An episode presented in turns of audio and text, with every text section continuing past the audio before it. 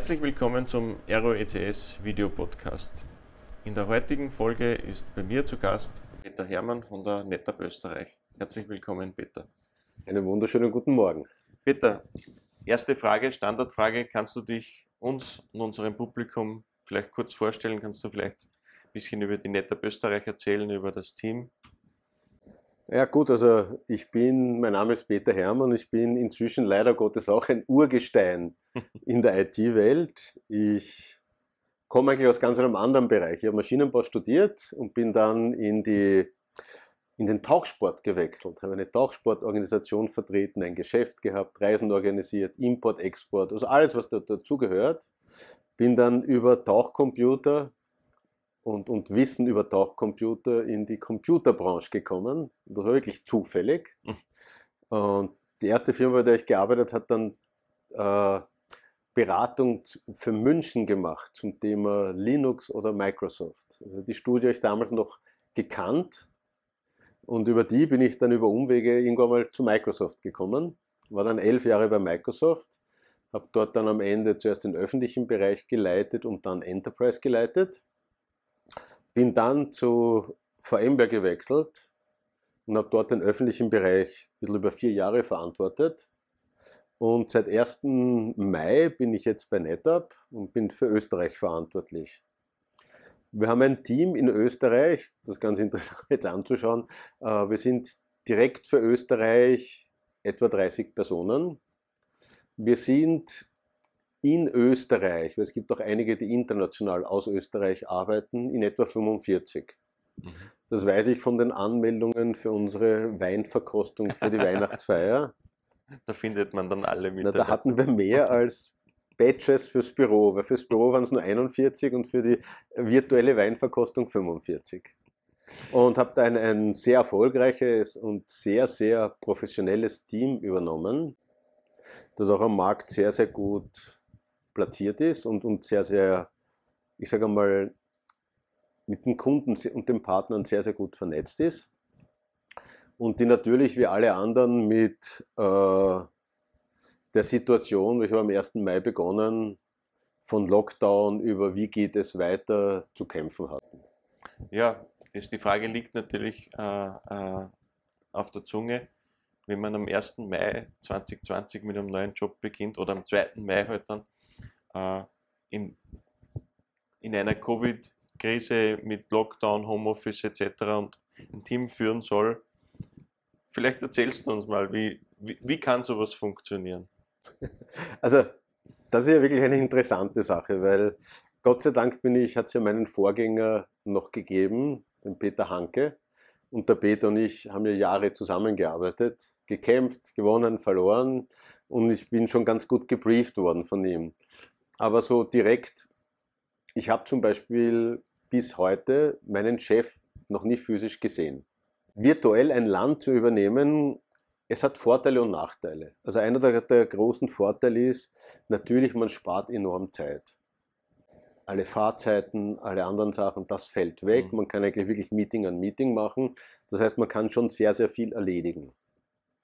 Was wegfällt, ist natürlich das Ganze eine persönliche Bindung ans Team, Integration fürs Team und auch eine Stimmung erkennen, die informellen Netzwerke erkennen, diese ganzen Sachen, diese vertrauensbildenden Maßnahmen, das ist natürlich alles nicht möglich gewesen. Weil normalerweise würde man mit den Leuten auf einen Retreat fahren, eine Strategie entwickeln, ein Teambuilding machen, gemeinsam bei einem guten Glas Wein am Abend ein bisschen plaudern, Leute ein bisschen privat kennenlernen, das fällt weg. Mhm. Und das ist schon etwas, was nicht zu unterschätzen ist. Also du hast ein eingespieltes Team übernommen, ja, das ist sicherlich der, der große Vorteil. Für die Leute war es wahrscheinlich genau das gleiche, die Situation wie für dich. Ja. Umgekehrt ist, ja, ist es ja genauso. Ja. Man möchte seinen Chef ja auch eigentlich mal kennenlernen und, und mit dem mal außerhalb de, de, der normalen Arbeit vielleicht plaudern. Es gibt zwei von denen, die habe ich noch immer nicht physisch gesehen, weil über den Sommer habe ich mich dann schon bemüht, alle halbwegs zu treffen. Mhm. Entweder im Büro oder im Kaffeehaus, wie es halt erlaubt war. Äh, und, und einer sitzt in Linz und ich war zwar drei, vier Mal in Linz, aber da war er jedes Mal zufällig nicht da. Mhm. Und ein anderer sitzt in Innsbruck und da war ich noch nicht. Also die zwei habe ich überhaupt noch nicht gesehen. na, ist sicher, es ist für beide Seiten schwierig. Mhm. Ist auch gewesen und wobei schwierig ist vielleicht das, ich würde mal sagen, anders gewesen. Also mit dem Management-Team haben wir das relativ schnell, auch durch viele Meetings, wie es möglich war, face-to-face, -face, weil man durfte ja fünf bis sechs Leute gemeinsam sitzen. Von unseren Richtlinien, amerikanische Richtlinien sind immer relativ schwierig. Also das ist immer äh, eine Gratwanderung, aber das hat gut funktioniert und da sind wir relativ gut und schnell zusammengewachsen. Und mit dem Rest des Teams, es hat jetzt keine großen Sales-Meetings gegeben, keine großen Team-Meetings gegeben. Ich habe jedem aus dem Vertrieb zumindest einmal so getroffen und wir haben zweimal, einmal euch in eine Pizzeria und einmal zu einem Heurigen eingeladen, wie es erlaubt war. Mit Abstand, mit allem drum und dran, aber der, die Leute haben sich auch gefreut, dass sie sich alle selber wieder getroffen mhm. haben. Und jetzt ist natürlich wieder seit, glaube Anfang November, Ende Oktober, ist halt wieder Büro geschlossen mhm. und es ist wieder sozusagen amerikanisch Situation nach Möglichkeit keine Kunden treffen. Wie, wie, wie ist es euch denn mit dem Geschäft dann gegangen? dieser Lockdown 1, Lockdown 2, die, die Zeit dazwischen, Homeoffice etc.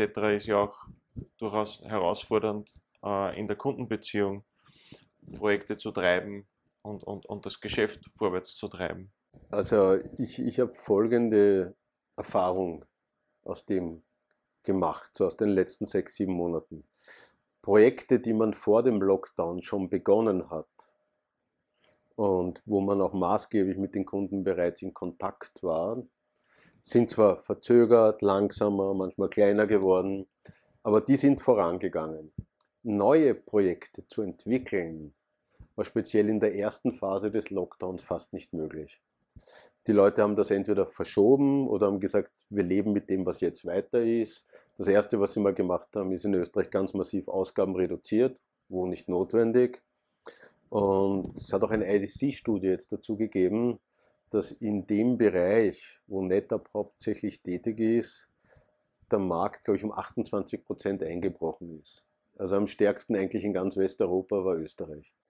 Das bringt mich zu einer äh, Frage, die ich vielleicht im Eingang schon hätte stellen sollen, aber was macht denn NetApp eigentlich?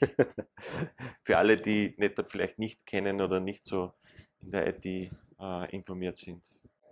Äh, also NetApp hilft jedem Einzelnen, äh, seine Daten zur Verfügung zu haben. Und das muss ich kurz ausholen. Ich glaube, das Wichtigste für jedes Unternehmen oder auch für den öffentlichen Bereich sind die Daten. Weil man hat Software-Applikationen, mit denen man arbeitet, man Hardware, auf denen läuft. Äh, der Wert sind die Daten des Unternehmens. Und ich meine, ein sehr blödes Beispiel vielleicht jetzt, aber die Daten über Covid-19, über wo verbreitet es sich, wie schaut es momentan aus, wie sind die Zahlen, wie sind die Zahlen in den Bundesländern, sind alles Daten. Und diese Daten auf der einen Seite dem Einzelnen so zur Verfügung zu stellen, dass er überall jetzt arbeiten kann, und auf der anderen Seite auch für die Leute, die das Ganze betreuen müssen, so aufzubereiten, dass es gut und sicher und einfach verwaltet werden kann. Das ist die Aufgabe von NetApp. Also jedes Unternehmen steht und fällt mit den Daten, die sie haben. Gibt Daten, wo es überhaupt kein Problem gibt, wenn man sie in eine Cloud gibt. Es gibt Daten, die hätte man sicher lieber gerne, jeder von uns, nicht in der Cloud. Und diesen Spagat ist natürlich auch schwierig Hand zu haben für die ganzen Administratoren. Das ist ein bisschen so ein Beispiel, wie ich sagen, auf einmal muss ich als Schiedsrichter nicht ein Spiel leiten, sondern eigentlich über Fernseher drei Spiele. Das wird ohne technologische Hilfe schwierig werden. Da hat sich NetApp sehr stark weiterentwickelt in diese Cloud, Hybrid, Cloud, hybride, hybride Infrastrukturen. Wird das noch weitergehen oder wie, wie sieht die Zukunft für einen NetApp aus, für, für, für das Datenmanagement von morgen? Ich glaube, es ist ganz wichtig, äh, das Datenmanagement von morgen auf der einen Seite es sind immer zwei Faktoren. Das eine, es muss einfach gehen. Wenn es nicht einfach geht, werden es Leute nicht machen. Und das zweite, es muss sicher sein. Und dann gibt es noch einen dritten Punkt. Ich möchte zu den ersten beiden ganz kurz noch etwas sagen. einfach, das war das Geheimnis des Erfolges von ersten iPhone. Jeder hat gesagt, das hat nur einen Knopf und das ist das erste Mobiltelefon, das etwas komplizierter ist, das immer funktioniert und immer das macht, was ich will. Egal, ob man IT-affin oder nicht IT-affin war. Das war das Geheimnis, dass es so einfach funktioniert hat. Natürlich war die Qualität gut, die Optik gut, aber in Wirklichkeit der Grunderfolg war, es war einfach und es hat gut funktioniert. Und, und der zweite Punkt ist zu sagen, es muss auch sicher sein. Und ich glaube, diese zwei Punkte werden immer da bleiben. Und der dritte Punkt, der dann wichtig ist, es muss einfach genug sein, abzuschätzen, wie schaut meine Kostenstruktur aus für dieses ganze, ich sage mal, immer komplexere Gebilde, das ich zu verwalten habe. Nicht, es gibt Sachen, wo es sage ich, das ist etwas, bitte die billigste Ablage, die man haben kann. Ich werde diese Daten in Notfällen irgendwann einmal wieder brauchen, wo weder Zeit, Verfügbarkeit noch sonst etwas wichtig ist. Oder es ist etwas, im Notfall brauche ich das sofort. Und das abzuschätzen und das noch zu vereinfachen, diese Entscheidungsfindungen für Administratoren, CIOs, wie sie auch immer heißen, das ist eine der Hauptaufgaben, die sich, der sich NetApp momentan widmet. Und da ist es auch egal, wo die Daten dann liegen. Für den Anwender, für den, für den Administrator wird es intransparent oder sagen wir mal managebar. Ja. Ob die Daten jetzt in der Cloud liegen, in irgendeinem Cloud-Speicher, sei es in einem Hyperscaler oder in einer. Oder in seinem Rechenzentrum oder in einem lokalen ja. Service Provider, einem österreichischen. Das, und dem User ist es sowieso egal. Also ich kenne keinen User, der beim Helpdesk einmal angerufen hat, gesagt, der Mail-Server dort und dort funktioniert nicht. Na, der sagt, ich kriege keine E-Mails. Mhm. Nicht dem User ist es in Wirklichkeit egal. Es muss nur einfach genug auch für den User sein, weil was macht der User sonst? Er findet Workaround, nicht? Weil Natürlich. die Macht des Users hat sich schon verändert. Eine Frage zur Partnerlandschaft. NetApp ist ja eine Organisation, ein Unternehmen, das das Geschäft über die Partner treibt, mit den Partnern gemeinsam Geschäfte entwickelt. Wie siehst du die Partnerlandschaft gegenwärtig? Gibt es vielleicht etwas, das du den Partnern mitgeben möchtest äh, in der gemeinsamen Zusammenarbeit, wo du sagst, dort und da könnte man vielleicht noch besser werden? Äh, es gibt ein Partnermodell äh, von NetApp, das heißt, es gibt Partnerstufen. Wird sich da was ändern? Wird, sich, wird es Verschiebungen geben in der Partnerlandschaft? Bist du zufrieden mit der Landschaft, äh, wie sie ist? Wie ist dein Eindruck der, der, der Partnerlandschaft? Also NetApp hat ein so gut wie rein Channel-basierendes Modell, Business-Modell. Das heißt, wir machen alles über Partner. Erste wichtige Baustein in dieser Landschaft ist einmal der Distributor, weil der auch vom Know-how-Transfer für uns sehr, sehr viel übernimmt. Etwas, das wir gar nicht machen können mit unseren 30 Leuten. Das funktioniert mal sehr, sehr gut und ich glaube, dem wird in der Zukunft sogar noch eine größere Verantwortung auf ihn zukommen. Das heißt, wir werden noch mehr an ihn übertragen können. Das heißt, er wird noch mehr Freiraum haben, aber auch Aufgaben haben. Das ist so meine Einschätzung, wo die Reise mhm. hingeht. Der zweite Teil der Partnerlandschaft, würde ich sagen, es gibt diese klassischen Infrastrukturpartner. Da haben wir sehr, sehr gute, sehr, sehr viele, sehr, sehr professionelle Partner, äh, mit denen eigentlich die Zusammenarbeit regional abhängig bei vielen sehr, sehr gut funktioniert. In manchen Bereichen haben wir noch Nachholbedarf. Und auf der einen Seite muss man fairerweise sagen, auch weil der Partner andere Prioritäten gehabt hat. Auf der anderen Seite auch wir, weil wir äh, zum Beispiel eine technische Ressource, die dem Partner technisch hilft, das jetzt wieder dazu bekommen haben, mhm. der also hilft, die Partner auch fit zu machen. Und das ist einer der großen Bausteine, Partner fit zu machen für, für die moderne klassische Infrastrukturwelt mit Speicher, ganz egal, wo es die Daten liegen. Äh, das ist mal der erste Bereich, wo ich sage, wir haben gute und ausreichend Partner. Wir werden das jetzt nicht unbedingt ausbauen von unserer Seite. Wenn der Markt es erfordert oder weil andere Partner sagen, sie haben andere Prioritäten, werden wir das machen müssen, wird aber nicht jetzt von uns proaktiv ausgehen. Also wir mhm. vertrauen mhm. der Partnerlandschaft, die wir haben, und wir wollen noch mehr mit ihnen machen. Wobei wichtig auch da wäre für viele Partner dann dieses technische Know-how zu nutzen, auszubauen, weil dort ein großer Teil der Wertschöpfung ist. Und weil das auch für sie der große Unterschied ist für die Beziehung zum Endkunden. Wenn die dort Systeme aufgebaut haben, gewartet haben, wissen, wie diese Systeme genau funktioniert, die technisch dort supportet haben, haben sie ein ganz, ganz anderes Standing und sind ganz and anders vernetzt bei diesem Kunden, als wenn sie jetzt nur Hardware hingeliefert haben. Wir sehen das ja sehr stark in unserer Zusammenarbeit, speziell auf der, auf der technischen, auf der Pre-Sales-Ecke. Äh, wir sitzen ja da im fünften Stock im, im Twin Tower in unserem Demo-Center. Hinter uns das Rack voll mit NetApp-Produkten. Das, dieser, dieser Know-how-Transfer, dieses Training, dieses technische Training für die Partner ist etwas, das wir ganz, ganz groß schreiben, auch gemeinsam mit euch äh, viele, viele äh, Sessions machen, um die Partner zu qualifizieren, um die Partner zu unterstützen und vor allem in diesen, in diesen neuen Themen, in diesen hybriden Themen ist es, glaube ich, da stimmst du mir zu, unabdingbar, dass man sich permanent weiterentwickelt. Ja, das ist eine, eine Welt, die sich sehr schnell bewegt. Das ist auch eine Welt, die sich, und das sieht man ja jetzt ja auch, sehr schnell bewegen muss manchmal und man muss auf Sachen vorbereitet sein, die man nicht vorhersehen kann. Weil wenn wir vor einem Jahr hier gesessen wären, es wäre Jänner gewesen, hätte keiner von uns gedacht, dass wir Ende März alle zu Hause sitzen. Aber keiner in Österreich. Und dementsprechend ist es sehr, sehr wichtig, da vorbereitet zu sein. Und das heißt, sowohl die Partner müssen vorbereitet sein und mit ihrer Hilfe auch Endkunden. Man hat gesehen, die, die gut durch die Krise gekommen sind, waren auch viele von denen, die schnell flexibel umschalten konnten. Das zweite sind die neuen Themen, nicht die neuen Themen Cloud-basiert, AI, wie diese neuen Themen alle heißen, Machine Learning. Da ist es schon so, dass wir eigentlich noch Partner suchen und Partner aufbauen werden, die mit uns diesen Weg gehen wollen. Da ist die Landschaft generell noch etwas dünn. Hm.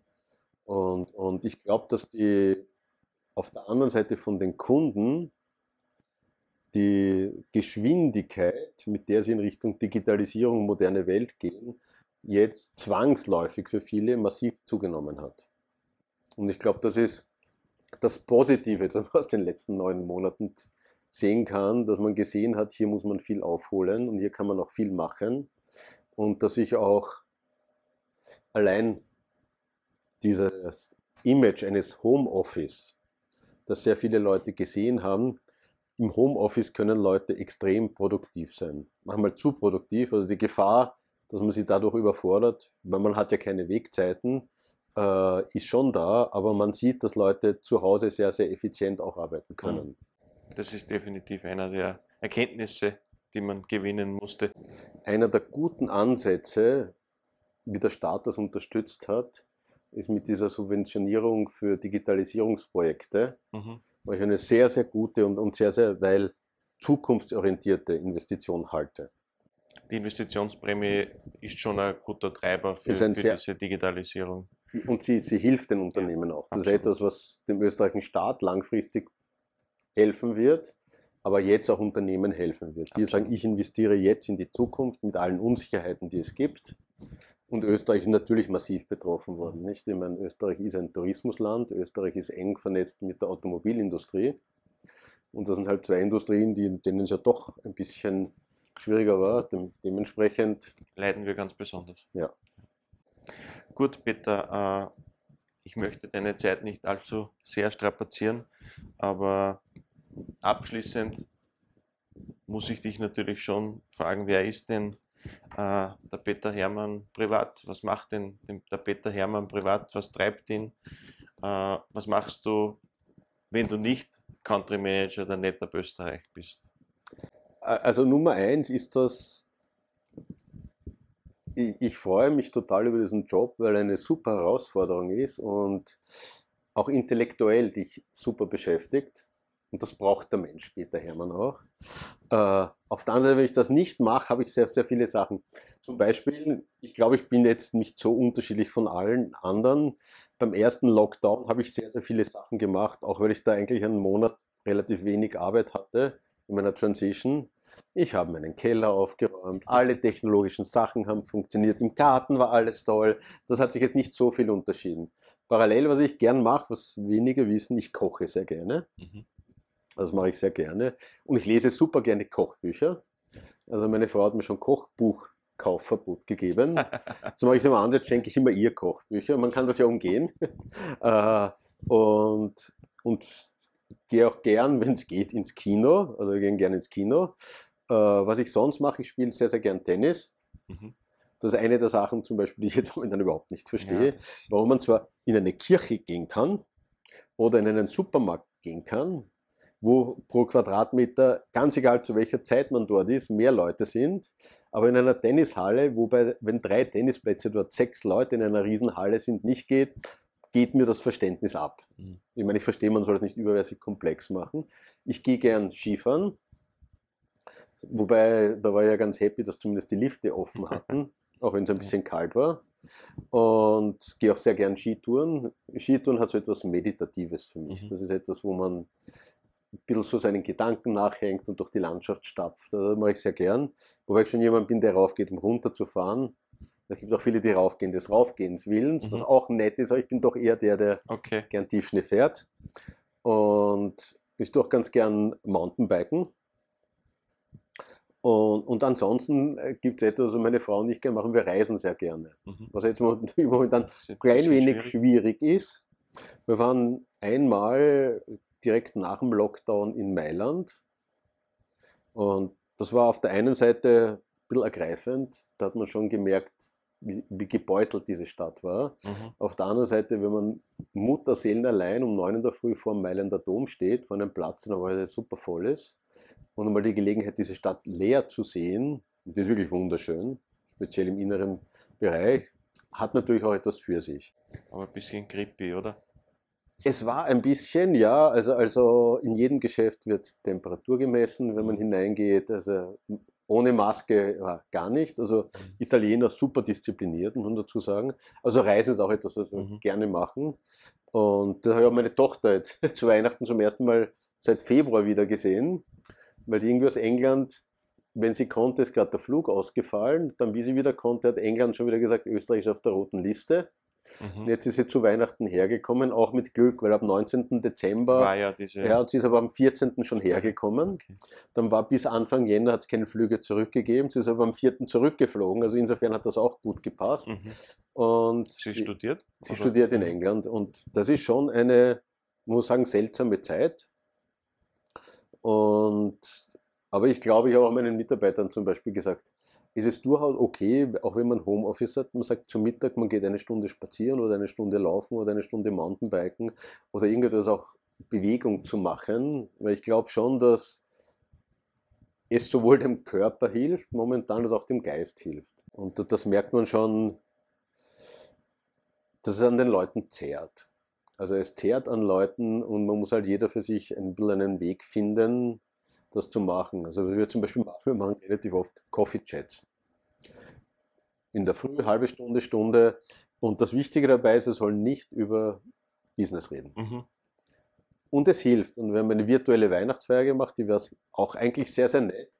Und dann schon gemerkt, dass Leute auch das Bedürfnis haben. Mhm. Und, und ich glaube, so geht es meinem Team und ich glaube, so geht es so ziemlich allen momentan in Österreich. Ja, ich, ich denke, da seid ihr nicht alleine, das ja. geht allen so. Ja gut, Peter, vielen Dank, dass du bei mir zu Gast warst. Vielen Dank für deine sehr interessanten Ausführungen. Weiterhin alles Gute, bleib gesund und auf eine weitere gute Zusammenarbeit. Von meiner Seite vielen Dank fürs Gespräch, für die Einladung, vielen Dank für die tolle Zusammenarbeit und auf ein erfolgreiches Jahr. Dankeschön. Super, danke.